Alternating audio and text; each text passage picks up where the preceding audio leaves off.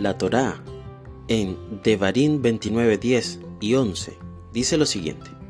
Todos ustedes están hoy delante del Señor su Dios, los jefes de sus tribus, sus ancianos, sus oficiales, todos los hombres de Israel, sus niños, sus mujeres y los forasteros que están en medio del campamento de ustedes, desde el que corta tu leña hasta que el que saca tus aguas. Bendito eres tú, Señor, Dios nuestro, Rey del universo, fuente infinita de toda verdad.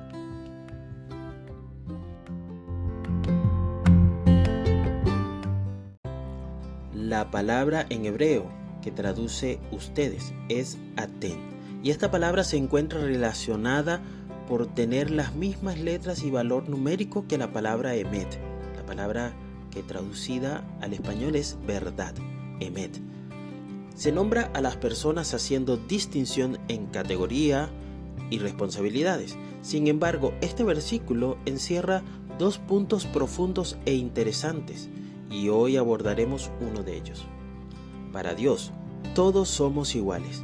No existe diferencia o distinción entre unos y otros por el cargo, la responsabilidad ni el nivel de conocimiento que tengamos. Nada de eso nos hace acepto delante de Él ni su preferido en comparación con otros. Lo único que nos permite permanecer en este mundo y poder estar de pie ante Él es la verdad, y esa verdad está en Hashem y su palabra.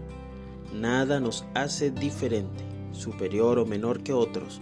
Todos nos regimos y estamos unidos por la verdad. No podemos sentir que por nuestro cargo, conocimiento y responsabilidad estamos sobre otros pero tampoco pensemos que estamos por debajo de los demás. Delante de Hashem, el creador del universo, todos somos iguales, desde el mayor líder, el rico o el sabio, hasta el más insignificante de todos.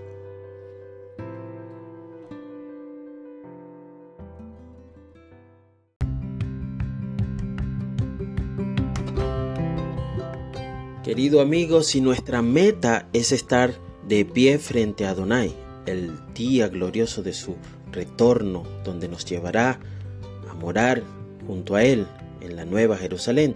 Entonces permanezcamos en la verdad de su palabra, la cual es tan vigente hoy como lo fue en el pasado.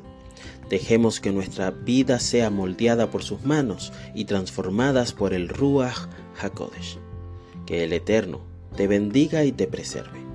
Que el Eterno ilumine su rostro hacia ti y te otorgue gracia. Que el Eterno eleve su rostro hacia ti y ponga paz en ti.